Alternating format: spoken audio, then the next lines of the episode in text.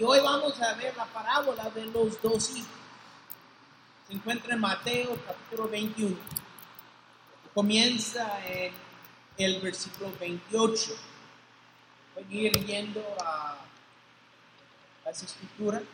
Ahí vamos a, vamos a estar el día de hoy, pero es una escritura que quizás como padres lo leemos y lo comprendemos de una manera rápida. Pero como hablamos entre semana, todos todas las parábolas de Jesús tienen un significado, un significativo de salvación.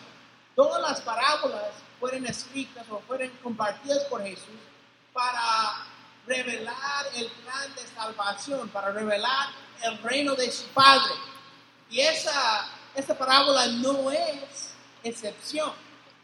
Es una parábola que nos enseña cómo entrar en una relación con nuestro Dios. Vamos a ver.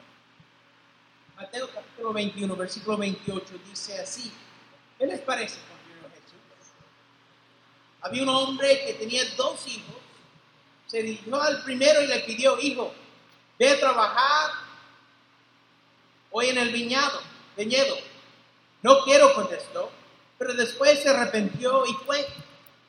Luego el padre se dirigió al otro hijo y le pidió lo mismo. Este contestó, sí, señor, pero no fue. ¿Cuál de los dos hizo lo que su padre quería? El primero contestar en ellos. Jesús les dijo, les aseguro que los recaudadores de impuestos y las prostitutas van delante de ustedes hacia el reino de Dios. Porque Juan fue enviado a ustedes a señalarles el camino de la justicia y no le creyeron. Pero los recaudadores de impuestos y las prostitutas sí le creyeron. E incluso después de ver eso, ustedes no se arrepintieron para creer. Entonces, tenemos que, que, ver un poco el contexto. ¿A quién estaba hablando Jesús en ese entonces? Pues eso lo sabemos porque si regresamos al versículo 23, dice Jesús entró en el templo Mientras enseñaba, se le acercaron los jefes de los sacerdotes y los ancianos del pueblo para preguntarle con qué autoridad predicaba, por qué enseñaba las cosas que él enseñaba y, qué le daba la autoridad. Entonces, para que entiendan el contexto de la parábola, Jesús estaba hablando a los sacerdotes, los jefes de los sacerdotes y los ancianos del pueblo. Está hablando a los líderes religiosos. Y le, le hacen la pregunta, ¿con qué autoridad enseñas las cosas y haces las cosas que tú haces? Y después él les pregunta, ¿qué les parece? Y la historia en sí es sencillo. Hay un hombre que tiene dos hijos y un viñedo.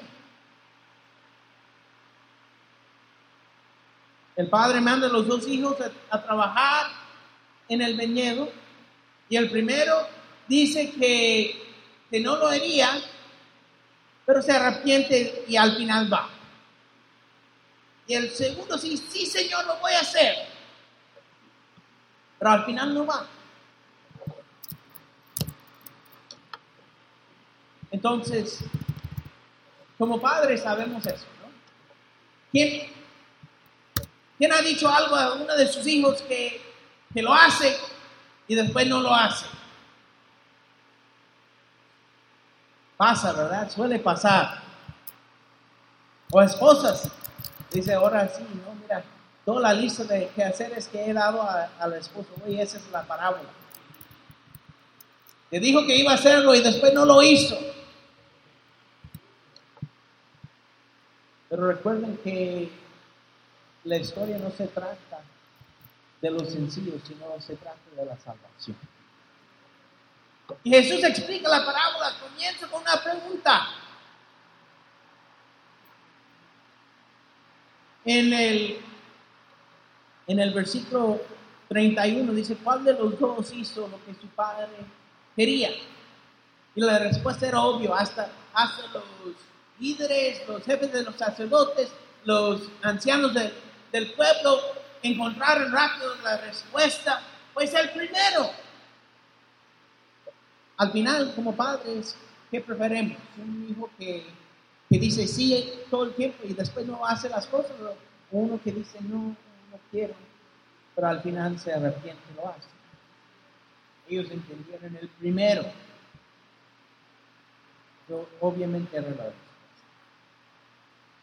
y Jesús responde directamente a los líderes religiosos. ¿Alguna vez has estado en un sermón o una plática y haces una pregunta y después se vuelve muy personal muy rápidamente? Así le pasó a esos, esos líderes religiosos. Ellos estaban, hicieron la pregunta, ¿qué autoridad das tú? Dice, bueno, déjeme explicarte cómo va la cosa.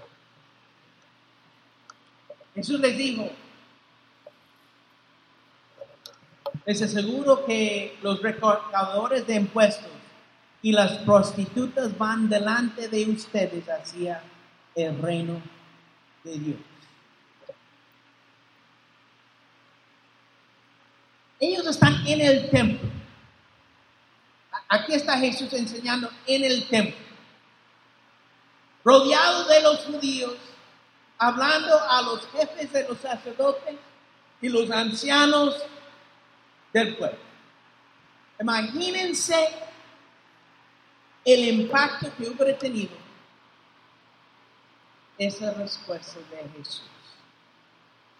Los recaudadores de impuestos y las prostitutas van delante de ustedes hacia el reino de Dios. O sea, las personas más odiadas, las personas más rechazadas por la sociedad judía. Y Jesús dice, ellos van por delante de ustedes.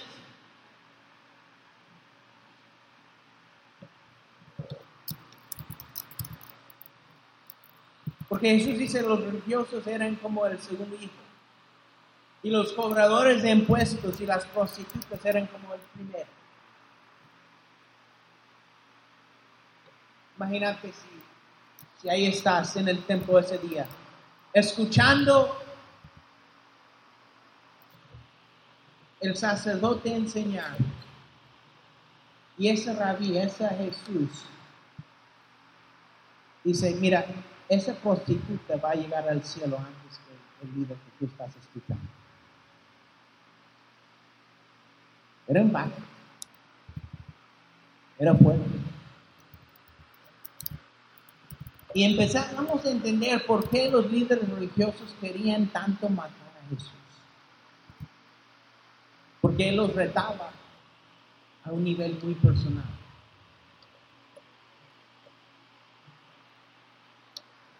Mira lo que dice en Lucas capítulo 7, versículo 29.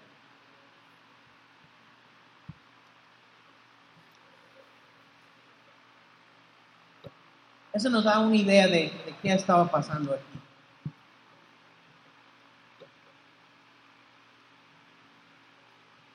Bueno,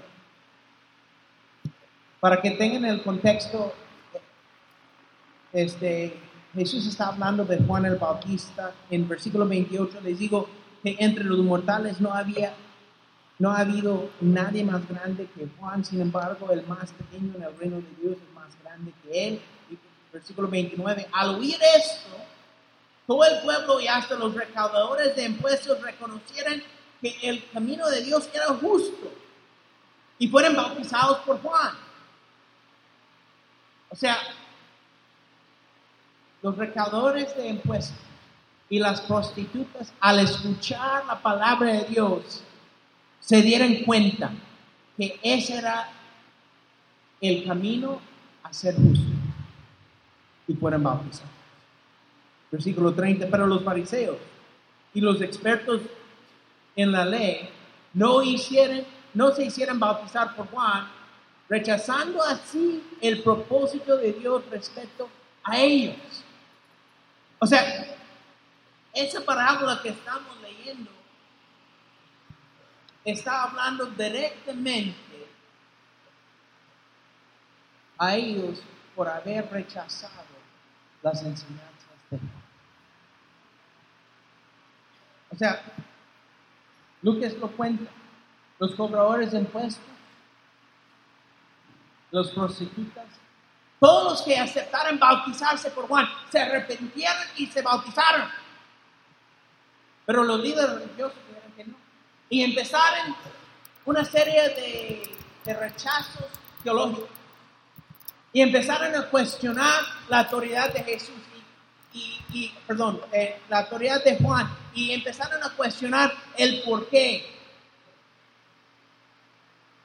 Y Jesús dice, entre todos, Juan era el más grande de todo el reino de Dios. Pero el más pequeño, el más grande aún. Y aquí vemos el punto principal, la aplicación para nuestras vidas. Nosotros debemos ser hacedores de la palabra de Dios y no solo habladores.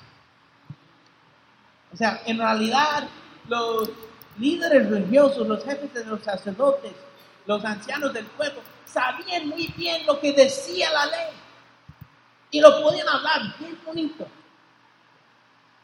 pero no lo ponían en práctica, no lo hacían. Y por eso hasta los, las prostitutas y los cobradores impuestos iban por delante de ellos al reino de Dios. Entonces a veces nosotros también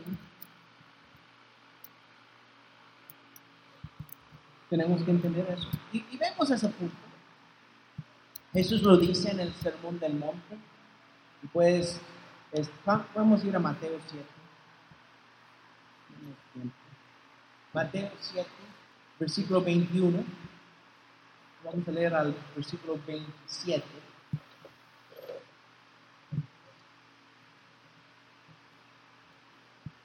Él dice, no todo el que me dice Señor, Señor entrará en el reino de los cielos, sino solo el que hace la voluntad de mi Padre que está en el cielo. Muchos me dirán en aquel día, Señor, Señor, ¿no profetizamos en tu nombre y en tu nombre expulsamos demonios y hicimos muchos milagros?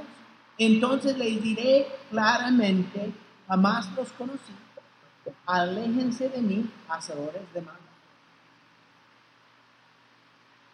Por tanto, todo el que hoy me oye esas palabras y las pone en práctica es como un hombre prudente que construyó su casa sobre la roca.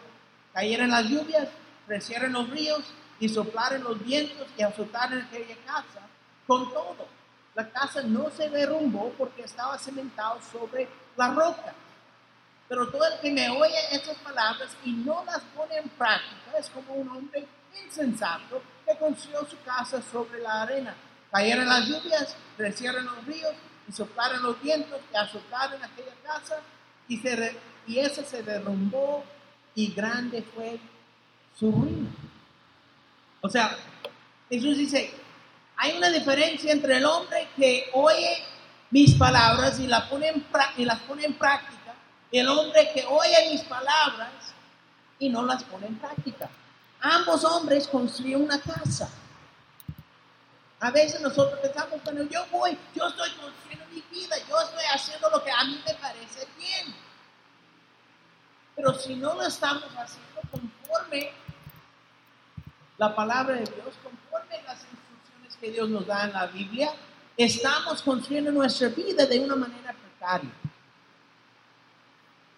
Porque no hay base, no hay cimiento. Tristemente hoy día muchas personas van viviendo su vida sin cimentarla en la palabra de. Y Jesús dice al final, el que lo hace así, grande fue su ruina. Porque estamos hablando de, de la eternidad de y eso es lo que dice, mira, al final, en el día último, muchos llegarán a mí y dicen, Señor, Señor, no hicimos aquello y no hicimos el otro y, no estuvimos en el servicio y no. Dice, no, no los conozco. porque no pusieron en práctica mis palabras. Eso lo vemos también al final del ministerio de Jesús, una escritura que conocemos bastante bien en Mateo 28, versículo 20. Dice, y enseñen, eh, enseñándoles a obedecer todo lo que les he mandado. O sea, el aprendizaje, el, el poner en práctica la palabra de Dios, no es algo que hacemos un día y ya estuvo. No es algo que levantamos la mano una vez y ya estuvo. No es una oración que, recitamos en, en un momento de aflicción y ya estuvo. Es un estilo de vida. Hay que enseñar continuamente todos los días hasta el fin del tiempo. Nosotros tenemos la responsabilidad de caminar y construir nuestra vida con Jesús continuamente todos los días hasta el fin de nuestros días. Pero a veces no sé. O sea, vivimos en, en una sociedad donde predica este, que, la, que la gracia es barata.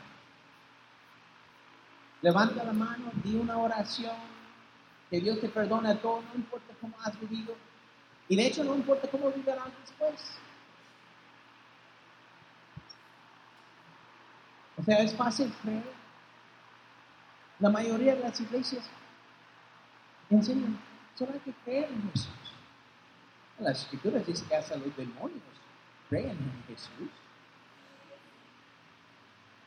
Creo que, creo que tenemos responsabilidad de hacer un poco más que los demonios si queremos ser hijos de Dios. Tenemos que construir nuestra vida. Lo que pasa es que a veces no entendemos bien qué es creer. ¿Qué es realmente tener fe?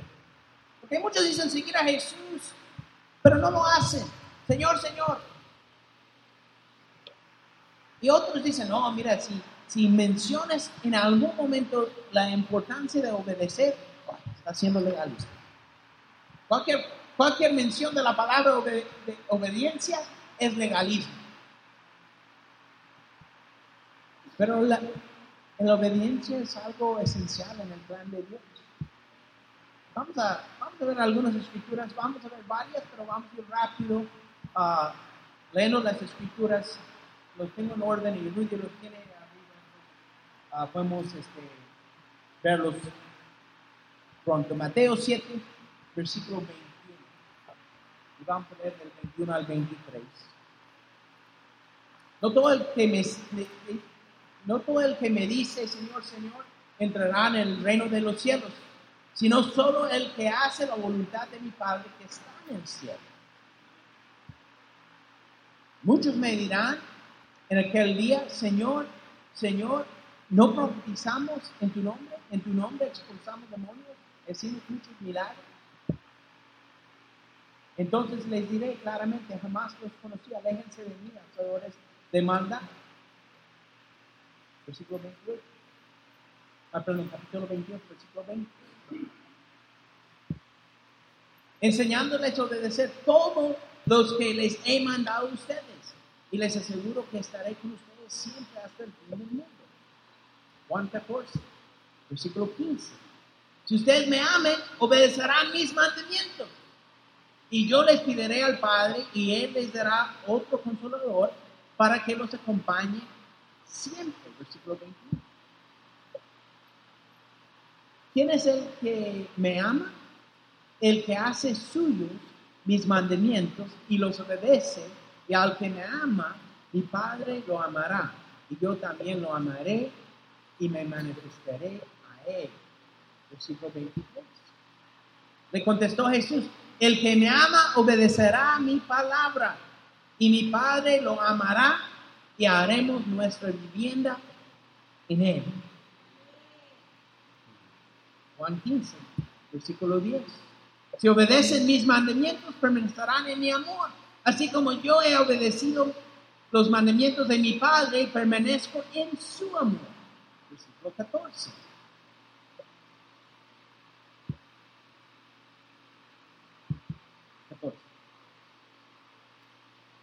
I don't.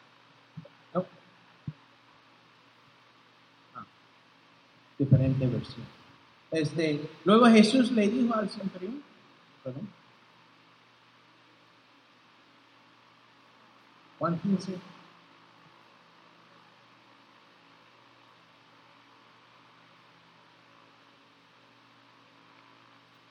Ustedes son mis amigos, Juan 15, 14.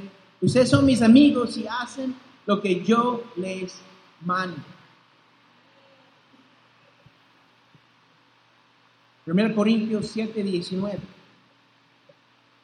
Para nada cuenta estar o no estar circuncidado.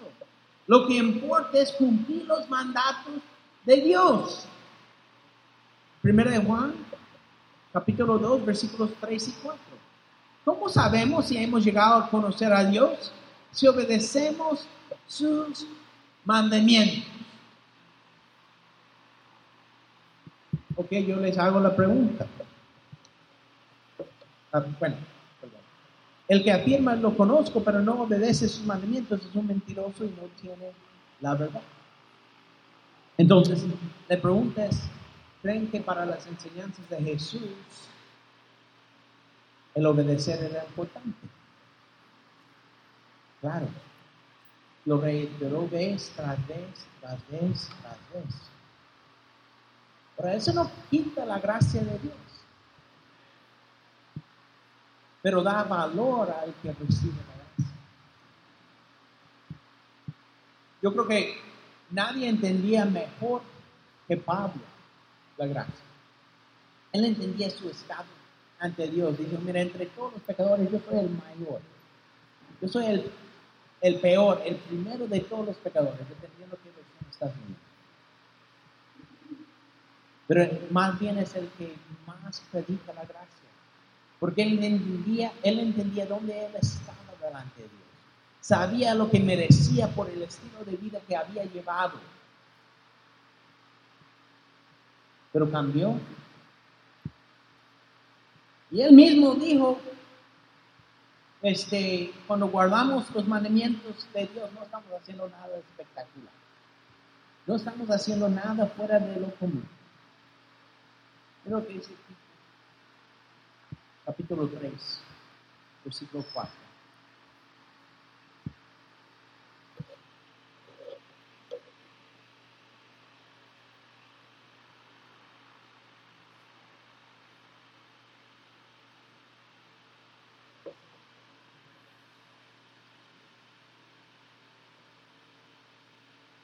Pero cuando se manifestaran la, manifestaran la bondad y el amor de Dios, nuestro Salvador, Él nos salvó no por nuestras propias obras de justicia, sino por su misericordia. Nos salvó mediante el lavamiento de, de la regeneración y de la renovación de, por el Espíritu Santo el cual fue derramado abundantemente sobre nosotros por medio de Jesucristo nuestro Salvador. Él lo hizo para que, justificados por su gracia, llegáramos, llegaremos a ser heredores que abriguen la esperanza de recibir la vida eterna. O sea, Pablo entendía y dice, mira, realmente cuando obedecemos, no estamos haciendo nada. Antes éramos necios y desobedientes. Ahora estamos obedeciendo a Dios. Y Él nos salva no por las cosas que hacemos, sino por su misericordia. O sea, si pensamos, Pablo mismo dijo, después de hacer todo, que era un simple servidor, era un esclavo, simplemente cumpliendo con lo que se, le esperaba. Pero aún en, cuanto a en cuanto a, a, recibir la gracia de Dios, también tenemos que cuidar de hacer buenas cosas. El mismo Tito 3, versículo 1, dice, recuérdales Recuérdales a todos que deben mostrarse obedientes y sumisos ante los gobernantes y las autoridades. Siempre deben estar dispuestos a hacer lo bueno. Amén. Siempre debemos estar dispuestos a hacer lo bueno. Seamos honestos, siempre queremos hacer lo bueno. A veces cuando me incomoda o me conviene, lo bueno no lo quiero hacer. Pero por medio de Dios tengo que hacerlo después. Versículo 8. Ese mensaje es digno de confianza y quiero que lo recalques para que los que, has, los que han creído en Dios se empeñen en hacer buenas obras. Eso es excelente y provechoso para todos. Entonces, Pablo dice, mira, recibimos la gracia y ya estuvo. No, dice, mira, es excelente que hacemos obras buenas. Versículo 14. Que aprenden los nuestros a empeñarse en hacer buenas obras a fin de que atienden a lo que es realmente necesario y no lleven una vida inútil. O sea, tenemos que cuidar de hacer buenas obras.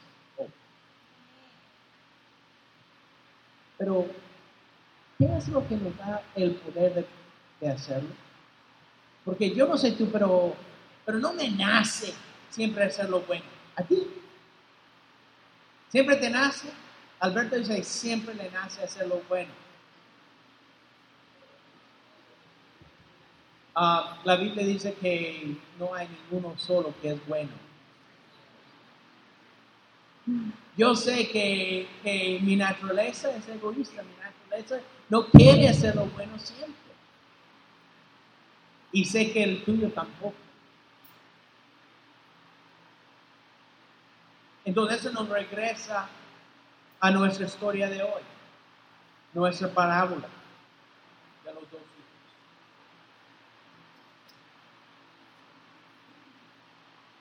El primero contestó, no lo voy a hacer, no lo quiero hacer. El primero. Pero al final se arrepintió y hizo lo que Dios esperaba de él. El segundo dice, claro que lo voy a hacer, Señor. Y al final no hizo nada. Sabes, muchos de nosotros hemos vivido la mayor parte de nuestra vida como recaudadores de impuestos, como prostitutas, viviendo por nosotros mismos, por nuestros propios deseos, haciendo lo que nos parezca a nosotros mismos, sin una autoridad real en nuestra vida. Pero tenemos la oportunidad de al comprender lo que Jesús ha hecho por nosotros, arrepentirnos. Cuando Jesús los confrontó, dijo, cuando escucharon el mensaje de Juan, los que hicieron caso fueron bautizados, se arrepintieron y fueron bautizados.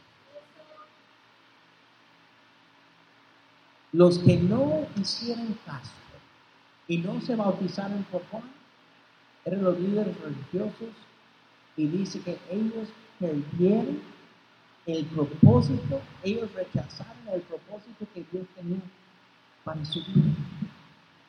Esa misma decisión hacemos todos nosotros todos los días. Cuando tomamos la decisión, voy a obedecer a Dios y voy a tomar por para mí el, el propósito que Dios tiene para mí. Ahora no me importa si en algún momento no lo quieres hacer, porque yo tampoco lo quiero hacer. A veces. El mismo Jesús en el jardín de Getsemaní dijo a su padre, Dios, no quiero tomar el trago más. O sea, el deseo de obedecer es una disciplina, es una disciplina espiritual. Tenemos que entrenarnos de ir en contra de nuestra naturaleza para tomar la naturaleza de Dios. No es natural, no, no. El que dice, ah, yo, yo me levanto todos los días con tantas ganas de amar a Dios es mentiroso. No es cierto. Eso no quiere decir que nunca se levanta así.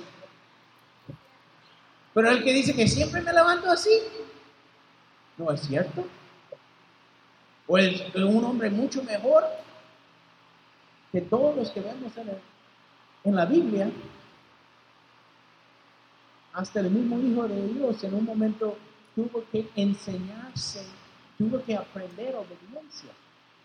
Y pueden ir a regresar, no tenemos tiempo para, para pero si tú lees el libro de Hebreos, hay un tratado muy fuerte en que, que Jesús mismo en sus, su tiempo en esta tierra tuvo que aprender a ser obediente. Por eso sufrió. Y por eso el cristianismo no es fácil. Porque tenemos que aprender a ser obedientes a Dios. Tenemos que aprender a poner su voluntad delante de nuestro. Entonces,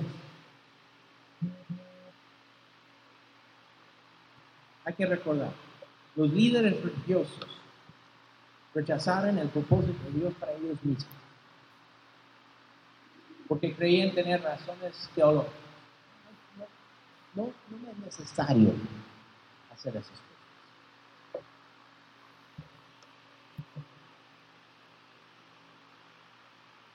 Pero hay quienes tomen Jesús a su palabra. Mira Marcos 16 y vamos aterrizando. Marcos 16, 15.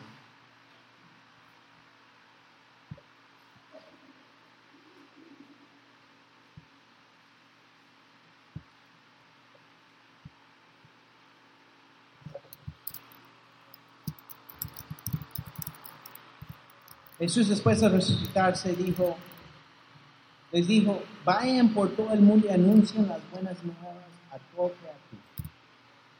El que cree sea bautizado será salvo. Pero el que no crea será condenado.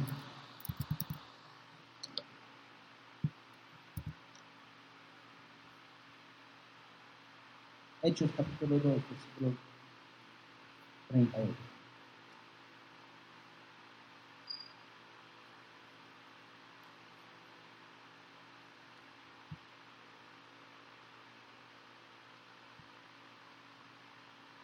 Pedro predicando, dice, arrepiéntense, bautícense cada uno de ustedes en el nombre de Jesucristo para el perdón de sus pecados.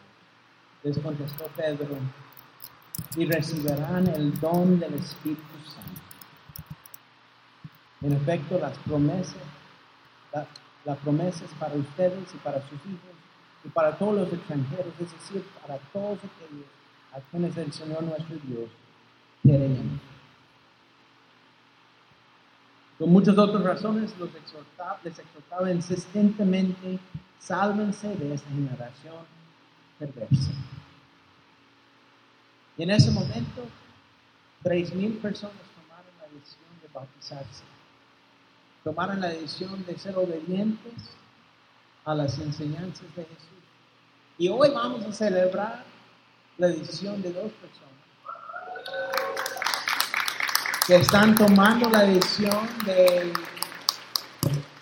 por fe, obedecer las enseñanzas de Jesús y poner sus vidas en obediencia a, Dios. Y quiero presentarles a Esteban y Socorro Delgadillo.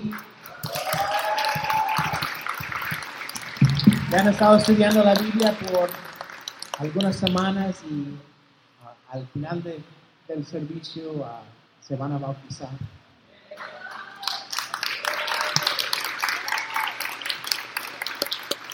Y, me ha encantado, ah, hemos tenido la oportunidad de, pasar un poco de tiempo con Esteban y Socorro y algo que, ha sido refrescante ver, el deseo tan grande que tienen de, de ser obediente a la palabra de Dios. Llegaron a estudiar la Biblia con muchas preguntas, y, pero, pero no con el, no, no así como los líderes religiosos que, le preguntaban a Jesús para para verlo caer, sino para cómo ellos podrían mejor poner en práctica las escrituras en su propia vida. Ese es el corazón que Jesús estaba buscando y ese era el significado de, de la parábola de los dos hijos. Hay muchos que dirán, amo a Dios, pero no estoy dispuesto a, a ser obediente a lo que Él quiere. Pero hay algunos, la Biblia dice que son menos, que son pocos, que dicen, a pesar de no haber vivido mi vida, toda mi vida conforme a la voluntad de Dios, al encontrar esa voluntad, me toma la decisión de ser obediente y pongo a Él en primer lugar. Hoy la pregunta para todos nosotros es, ¿cuál de los dos hijos vamos a ser nosotros? ¿Vamos a ser el que siempre encuentra una excusa para no hacer lo que Dios quiere? ¿O el que toma la palabra de Dios y dice, yo voy a ser obediente porque eso agrada mi Padre en el cielo? Que Dios lo bendiga.